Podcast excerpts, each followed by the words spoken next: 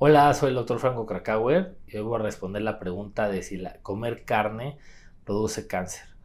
Pues la OMS ya determinó que comer carnes rojas y embutidos pueden producir cáncer, o sea, son carcinógenos. Hay que evitar en la dieta tener esto eh, de una manera seguido. Yo lo que les recomiendo es no comprar en el súper nada que esté en los departamentos de carne y salchichonería regularmente ni, en ni carnes rojas y tenerlas en el refrigerador. Si uno sale a un restaurante, si de repente va bueno, a una comida, está bien consumirlo de vez en cuando, pero no tenerlo en su dieta diaria porque pues ya sabemos que nos puede producir esta enfermedad.